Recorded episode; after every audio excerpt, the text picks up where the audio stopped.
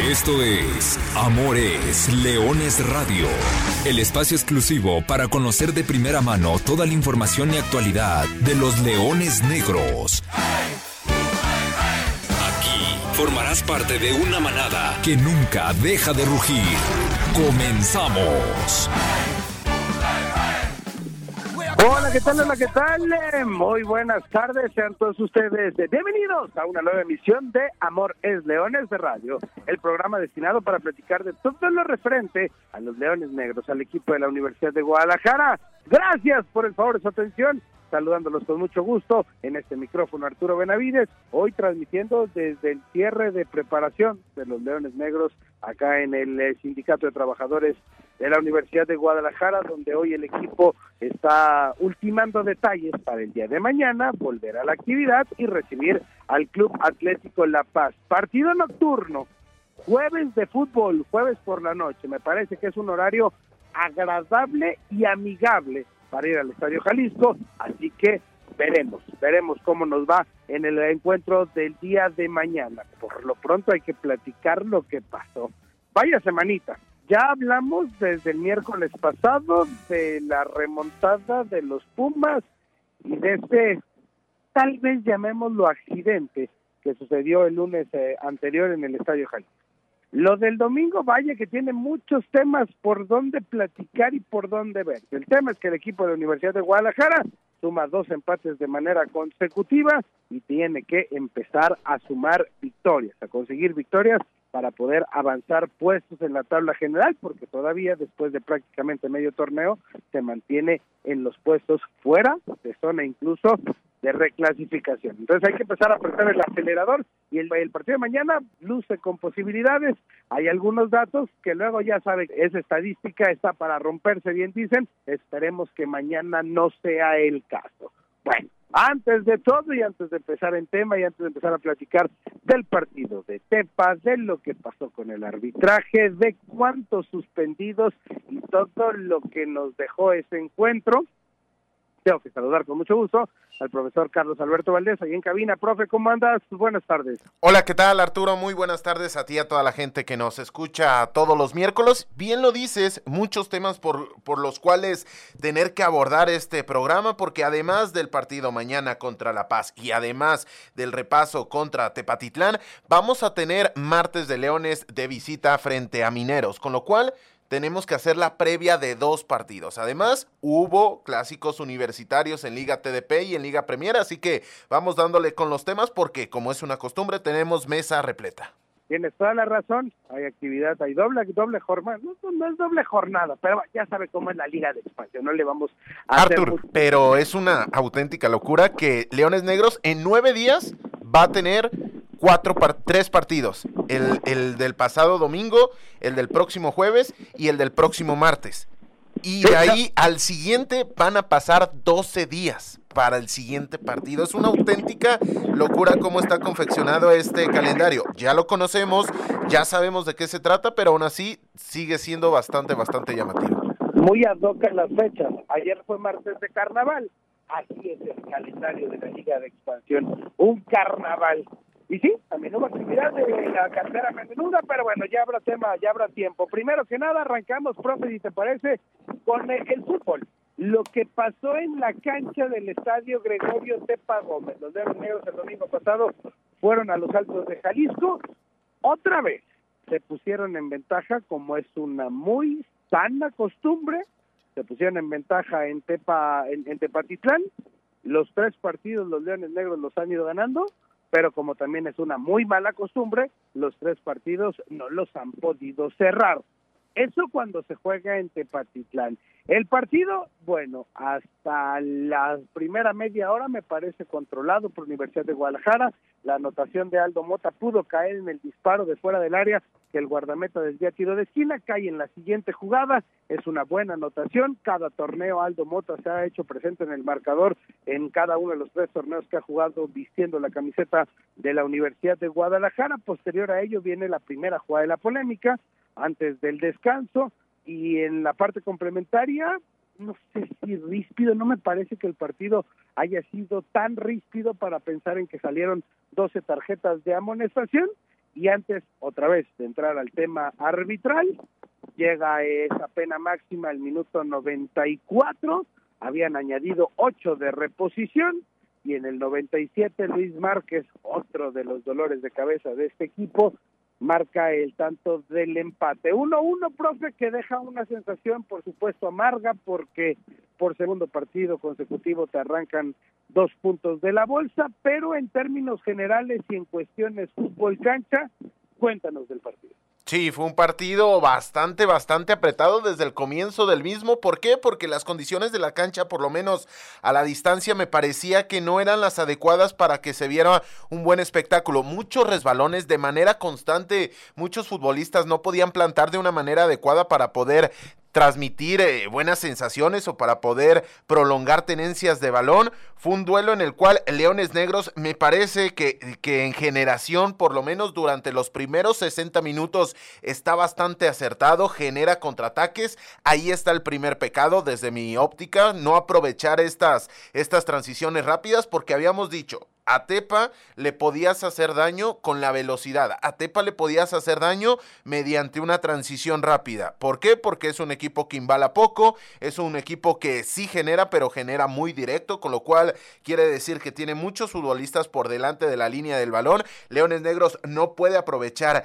esta particularidad y a partir de ahí, y sobre todo me parece que tras la entrada de Luis Alberto Márquez, el partido cambia. ¿Por qué? Porque Leones Negros, que ya era reactivo, ya ya defendía prácticamente en dos tercios del campo, termina regalando ya ahora esos dos tercios. Defendía en 30-33 metros y a partir de ahí se convirtió como una especie de fútbol americano, de NFL. ¿Por qué? Porque había un mariscal de campo que colgaba balones, había un mariscal de campo que distribuía en la, en la persona de Luis Alberto Márquez. Leones Negros termina cediendo por completo la iniciativa, ya no genera, ojo, habrá que preguntarse no solamente el apuntar el hecho de que se, se, tornó esa postura o se tomó esa postura de cara al final del partido, habrá que juzgar cómo salió la misma porque estuviste muy cerca de que te saliera, muy cerca de sumar contra una de las mejores defensas, uno de los mejores ataques y en su casa con las particularidades y las dificultades de las cuales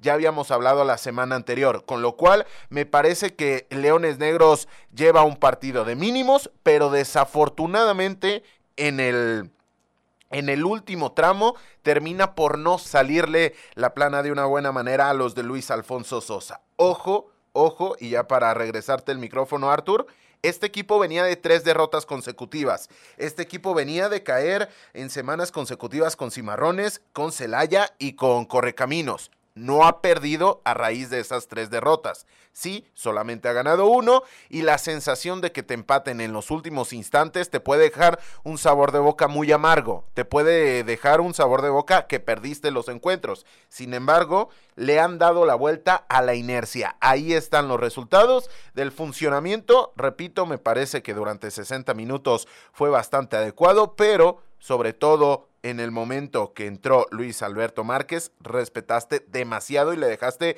mucho espacio a un conjunto de Tepatitlán. Ahí está la lectura y el análisis y totalmente de acuerdo. Y por eso tiene que venir la, la pregunta, ¿cómo, ¿cómo vemos el vaso? no O sea, ya dices, es un empate que dice que Leones Negros tiene tres partidos sumando, una victoria, dos empates, como ya bien, bien lo relatabas, que cortaste de tajo esa racha de derrotas, eh, pero pues con esa sensación de decir, híjole, pudo haber sido para algo más. Pero me parece que manteniendo este ritmo, este paso, tarde o temprano las victorias eh, llegarán y, y se podrá comenzar a escalar. Eso sí, Leones Negros necesita empezar a sumar de a tres para subir en la tabla general. Hoy decimoquinto lugar. Sí, completamente de acuerdo. Y me parece que, y metiéndonos un poco con el análisis de los siguientes partidos, no quiero decir que es ahora o nunca, pero Leones Negros se está acercando a esas instancias, con lo cual eso habla de la premura con la cual tienes que ir a buscar los resultados. Juego en Tepatitlán, antes de meter a, todo ese relajito del tema arbitral de lo que pasó, explicar y sobre todo los estragos porque usted seguramente si siguió el partido vio en eh, la pantalla dos expulsados de Leones Negros, pero hay tres suspendidos. Ya le contamos qué pasó. Pero bueno, cerrando el, dato, pues esas remontadas, profe, esa cancha que, termina siendo curiosa, el primer torneo, recordarás, última jornada, primer torneo de la Liga de Expansión, Leones Negros llegaba con la obligación de ganar, eh, lo estaba ganando y le dan la vuelta y lo terminas perdiendo de último minuto, ni siquiera pudiste quedarte con el empate, claro, el empate no servía de nada para, para llegar a, a la liguilla en aquel, en aquel Guardianes 2020. Eh, Después, el año pasado, bueno, hace dos años, en noviembre, noviembre del 2021 fuiste, lo ganabas con un gol muy tempranero y te terminaron dando la vuelta y ahora otra vez los Bookies. Profe, ¿qué tiene ese estadio Gregorio Tepagómez? Para empezar, una cancha en condiciones muy alejadas a lo que tendría que presentar un terreno de juego en la alta competencia, tanto que eh, inflaron el pecho diciendo que el Jalisco no estaba en condiciones, que el Tepa te lo prestaban, te lo rentaban.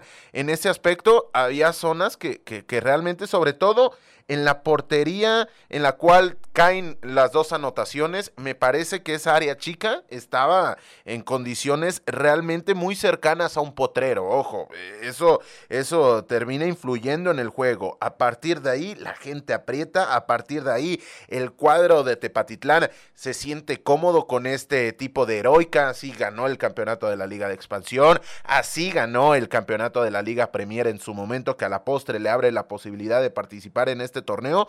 Con lo cual, y dado que también Leones Negros cede metros, Leones Negros cede la, la, la iniciativa sabiendo que es una cancha rápida, es una cancha pequeña, es una cancha con el público muy, muy cercano, en el cual hay que recordar que previo al penal que te terminan marcando, hay un saque de banda en el cual estuvieron muy cerca de volver a señalar o de señalar el primer penal, con lo cual esto nos habla de qué tan cercano están las laterales de las áreas. Y si tú conoces y tú sabes aprovechar ese tipo de particularidades y ese tipo de circunstancias, es muy probable que vayas a terminar generando peligro de una manera muy directa y cuando el equipo que no conoce, que no está habituado a esa cancha, te está cediendo la iniciativa.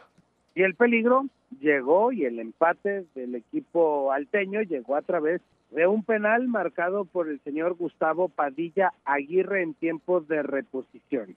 Fue una feria de tarjetas, 12 tarjetas en total. Para Leones Negros fueron dos rojas, seis amarillas, más un expulsado fuera ya de, de partido, después del partido. Es decir, y, llama mucho la atención porque es extraño que en un solo partido a, a UDG le sacaran casi la misma cantidad de tarjetas que le habían mostrado en los seis partidos anteriores. Este árbitro, Gustavo Padilla Aguirre, ha dirigido la mitad de los juegos entre Leones Negros y Tepa, con un promedio de nueve tarjetas. Hablas de, hablaba de Leones Negros como uno de los equipos más fair play de, de, la liga y prácticamente igualó la cantidad de tarjetas en un solo partido. ¿A qué se debe?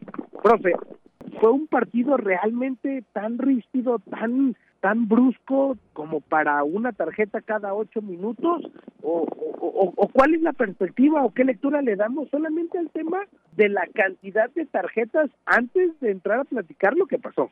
Me parece que en ese aspecto, uno, la cancha, repito, volvió a condicionar esa, esa particularidad del roce, pero desde muy pronto se comenzó a entarjetar de un lado, del otro. A partir de ahí, el que un árbitro, y dabas un dato muy importante, el que un árbitro repita a un equipo ya de por sí es poco sano, pero además le sumas a este tema el hecho de que repite en el mismo enfrentamiento de manera constante, esto condiciona sin lugar a dudas la labor del árbitro para mal. ¿Por qué? Porque se pueden eh, generar rencillas. ¿Por qué? Porque el árbitro, más allá de que tienen su planeación, más allá de que eh, hacen su plan de partido, puede llegar ciertamente condicionado por lo que pasó en anteriores duelos. Con lo que me parece una pésima decisión en la designación de un árbitro que, dicho lo anterior,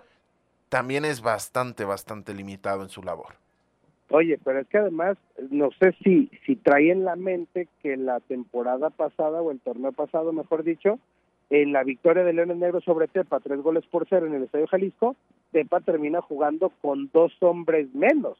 Entonces, no sé si todo eso pueda jugar a favor o en contra. Pero bueno, eh, son situaciones que, están ahí alrededor. Después, ya lo que pasa en el partido, número uno, la polémica. Eh, hay una jugada en el primer tiempo donde el balón golpea en la mano al capitán Romario Hernández, eh, no la marca y al final parece que compensa. Y hacia el final del partido viene la expulsión de Daniel García Guzmán y la de Cristian que por cierto Cristian González también se fue expulsado el torneo pasado en, en el Jalisco y después del penal viene ese altercado con Aldo Mota. A la distancia, profe, cómo se vio, qué se dijo y, de lo que se vivió alrededor de toda esta situación con, con Aldo Motti y con los jugadores de Leones Negros eh, reclamando airadamente después de la pena máxima. Fue una confusión total. De, desde que estábamos siguiendo el partido, fue una confusión total porque primero parecía que ya había terminado el duelo. ¿Por qué? Porque ya gente de, pantalón largo se acercaba o amagaba con ingresar al campo. Después futbolistas de Leones Negros amagaban con salir. Una confusión total en la cual me parece que el principal culpable es el árbitro, porque el que tiene que llevar a buen puerto un partido y un espectáculo es el árbitro. Está ahí para impartir justicia, pero también para velar por el propio espectáculo. Entonces, así, con todo ese relajo alrededor, mejor escuchamos al director técnico de los Leones Negros que nos cuente qué pasó ahí en Tepatitlán. Escuchamos a Luis Alfonso Sosa de calentura, como terminamos el partido, como provocaron justamente los árbitros que, que terminaron el partido por, por la incompetencia, por no estar al nivel justamente de un partido que entendíamos a priori que iba a ser eh, cerrado, difícil, de, patadas, intenso, eh, nos deja molestos, prácticamente sobre la hora nos sacan eh, dos puntos. Entonces, bueno, son cosas que nosotros también de alguna manera provocamos por la falta de, no saber manejar hasta, hasta el árbitro mismo, porque hay momentos en que tienes que eh, saber manejar. Evidentemente, si, si, das motivos justamente para, para que pase esto, eh, suceden y al final de cuentas aparentemente se ve equivocado en el primer tiempo no se conforman con equivocarse una sola vez, sino que hay que reincidir. Es decir, eh, se equivocas una vez y hay que compensar. Entonces es un error primer tiempo, otro error segundo tiempo y ellos como si nada, como si no pasara nada. Ha habido árbitros, lógicamente nosotros desde afuera no nos damos cuenta de muchas cosas, y hay árbitros que son prepotentes, y hay árbitros que insultan, y tienen la indicación puntualmente mía justamente de que cuando pase eso nos avisen, porque no alcanzamos a detectar, porque no lo sabemos. Y eh, normalmente eh, eh, el jugador se puede equivocar, uno como entrenador se puede equivocar, ¿no? A, reacciones que no son las correctas, este, de repente este, actuamos de manera inconsciente, insultamos, la frustración nos gana y demás, pero muchas veces también es provocado por lo que va pasando dentro del campo y muchas veces también originado por, por los árbitros. Entonces, como no es la primera vez que insultan a los jugadores, yo les dije que cuando esté pasando eso nos avisen, porque nos tenemos que enterar todos, porque ellos es muy simple, es decir, ellos les dices algo, lo que sea, sacan la tarjeta y te amonestan y están en su derecho. Si te equivocas tú, están en su derecho. Debe de haber respeto. Pero también debe de haber respeto muchas veces de los árbitros. Entonces, yo les, les dije, cuando pase eso, tienen que informar, porque nos tenemos que dar cuenta todos, porque tampoco podemos ser cómplices de los insultos, de las prepotencias, de lo que va pasando en los partidos, y hoy fue lo que, lo que sucedió. Al final de cuentas me acerco con el árbitro y, le externé eso, y eh, me dijo que él este, se pintó como el más caballero de, de la liga y demás, este, ojalá que haya sido así, ¿no? pero mis jugadores están en la obligación no es opcional, de que cuando los insulten los árbitros dentro de la cancha, nos hagan, no lo hagan eh, externar, porque también la gente se debe dar cuenta de lo que está pasando adentro en ese sentido, porque no es lo correcto ni de los jugadores ni de los árbitros. Pues ahí lo tenemos, ahí tenemos lo que comentó Luis Alfonso Sosa después de este partido me parece que es bastante honesto, es un ejercicio de honestidad, porque no se saca la responsabilidad de sus futbolistas dice y asegura que los jugadores se equivocaron, pero también esta postura en la cual los árbitros pueden llegar a tomar, y nos ha tocado vivirlo en primera persona, en la cual yo te puedo cuestionar, yo te puedo denostar, yo puedo meterte con tu trabajo, pero tú no me puedes responder porque ahí tengo una tarjeta de un color y otra de otra, en la cual te voy a sacar de este partido. Con lo cual, ahí están las particularidades, ahí están los pelos de la burra. Usted saque sus propias conclusiones. ¿Hace bien Leones Negros? Me parece que no. ¿Hace bien el árbitro central? Por supuesto que no. Es que, profe, profe, es, muy, es muy grave lo que se menciona porque, a ver, no sabemos cuál va a ser el castigo para el árbitro, ¿no? Porque los castigos para el árbitro ya los tenemos claros y aquí van. Es un partido de suspensión para Daniel García Guzmán, son dos partidos de suspensión para Aldo Mota por el tema del insulto y son dos partidos de suspensión para Dionisio Escalante. Dionisio Escalante que se vio inmerso en los reclamos al final del partido, fue reportado y pues bueno, Nicho Escalante no tendrá y esto, ahora sí dando pie a lo que viene, que es el juego del día de mañana, pues te va a obligar a moverle en serio, porque sobre todo en el medio campo, el profesor Luis Alfonso Sosa no puede contar con Alejandro Carrión, que tiene un tema de una lesión muscular eh, en la rodilla, no podrás contar con Daniel García, no podrás contar con Aldo Mota y sumarle a un central como, como Dionisio Escalante, profe, pues esos fueron los estragos. No sé qué vaya a pasar con Gustavo Padilla, pero, pero con Leones Negros sí sabemos que le van a modificar a ese, a ese once inicial te condiciona ya no solamente los dos puntos que perdiste en Tepatitlán, ya te condiciona los partidos que vas a tener que afrontar. ¿Por qué? Porque a partir de aquí es el es realmente la divina quién, porque si, si hablábamos que el sustituto de Alejandro Carreón partía a ser Daniel García Guzmán, no vas a poder contar ni con uno ni con otro. Y la tercera opción, sin lugar a dudas por el tema de la categoría, por las condiciones futbolísticas, era e, en este caso Aldo Mota, que además venía de anotar, con lo cual se fue suspendido por la expulsión contra Lacranes, cumple la suspensión, regresa contra Tepa, hace gol, se va expulsado y va a tener dos partidos de suspensión. Realmente va a ser un torneo de muy pocos minutos para el canterano de la Autónoma de Nuevo León. A partir de ahí, si no tienes a Dionisio Escalante, la opción tendría que ser Aldo Mota. Pero repetimos y regresamos al comienzo de esta intervención, no vas a tener ni al 1, 2 y 3 en cuanto al contención, ni tampoco vas a tener al 1 y al 2 en cuanto a los, los centrales. Qué bueno que fuimos a ver la Liga Premier para hacernos una idea de quién puede jugar encrucijado. Encrucijado es la que tiene el cuerpo técnico para armar el once que va a saltar mañana a, la cancha del Estadio Jalisco para enfrentar al Club Atlético de La Paz. Pero dentro de todos los males, profe, pues el rival luce como el positivo. Otra vez, hace rato platicaba del tema de la estadística que no nos gusta, porque bien dicen que la estadística está para romperse. Yo solamente lo, traigo el dato, porque esa es la nuestra chamba y el dato es que el Club Atlético La Paz en poco más de un torneo, torneo y medio jugando en la Liga Expansión, nunca ha ganado de visitante, solamente ha sumado un empate jugando fuera del estadio Guaycura y, y, aunque en casa es un equipo que se ha hecho muy fuerte, de visita todavía no carbura. somos expertos en cortar rachas, pero pero bueno, dentro de todos los males, repito, puede ser que este sea el menor, profe, porque te enfrentas a un rival que al menos en el papel te da las posibilidades.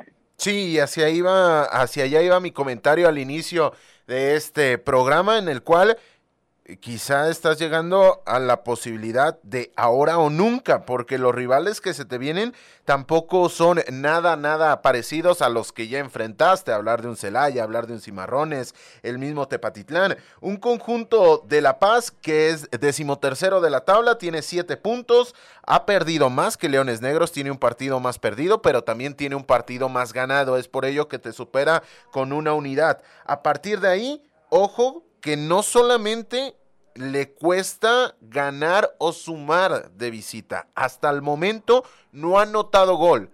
ha venido en dos ocasiones ya este semestre al estado de Jalisco y perdió tres goles por cero ante Tepatitlán y perdió dos goles por cero contra Tapatío. Entonces, las cuestiones están dadas para que puedas sumar de a tres unidades con las condicionantes que ya te dejó la herencia que te dejó el señor Padilla, pero tienes que tener en cuenta que a este tipo de rivales le tienes que ganar. ¿Por qué? Porque sus características, ¿por qué? Porque lo que plantean se da para pensar que, que tienes esa obligación de sumar de tres unidades va a tener que buscar. Leones Negros el día de mañana, jueves 9 de la noche, será jueves de Leones en la cancha del Estadio Jalisco, todos invitados, si no puede, lo podrán seguir a través de la señal de VIX, de TVC Deportes y de High Sports, o escucharlo a través de esta frecuencia deportiva 1340 de AM y a través de arroba 88.7 en FM.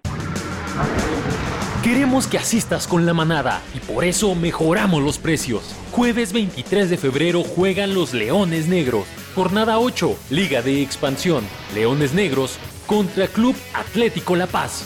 Asiste con tus amigos y hagamos rugir el Jalisco. Preferente Poniente 60 pesos. Zona A 40 pesos.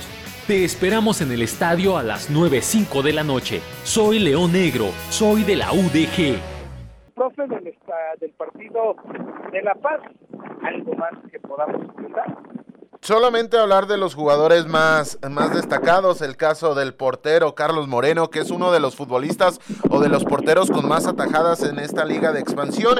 Esto te habla muy a las claras de cuáles son las características con las cuales juega el equipo de Jimmy Durán. Es un equipo que prácticamente en una en una expresión coloquial, le gusta jugar a tumba abierta, es muy intenso, aprieta con muchos hombres, defiende con pocos efectivos. ¿Para qué? Para terminar regalando un espectáculo interesante. También jugadores destacados, Michel Benítez, ex del Guadalajara, el caso de Cristian Álvarez, el Forest, ex jugador de Leones Negros, el buen Cache, y en el frente del ataque, lo más destacado es el caso de Jesús Salas, que tiene junto a Flavio Santos la mayor cuota goleadora de este conjunto paseño que es de solamente dos anotaciones. En el caso de Jesús Salas, ojo con los balones parados y sobre todo con las segundas jugadas, porque es una de las mayores armas para el exfutbolista del Tampico Madero.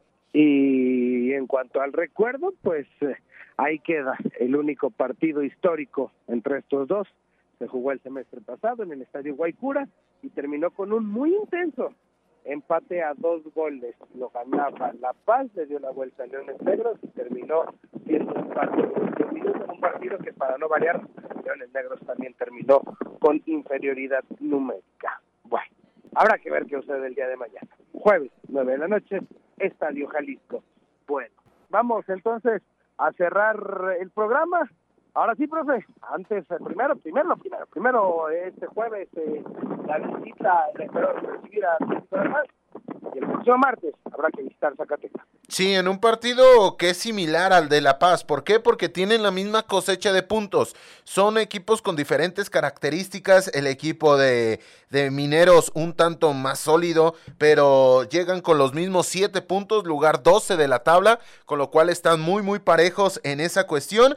Ojo que quiero dar un dato muy importante de estos mineros. En los últimos 17 enfrentamientos, Leones Negros ha recibido gol de Mineros. Es una auténtica locura. Desde el 5 de agosto de 2014, Leones Negros no deja a cero su valla frente a Mineros. A partir de ahí, eso te habla de la dificultad más allá de que el conjunto de Zacatecas para nada esté atravesando sus mejores, sus mejores épocas dentro de los jugadores destacados, Hardy Mesa, ojo con este camiseta número 18, y Kevin Chaurán, que viene de hacer un doblete en el pasado partido frente a Rayados y es el máximo goleador, llegando a tres anotaciones, superando a Jafet Jiménez, el exfutbolista del Guadalajara.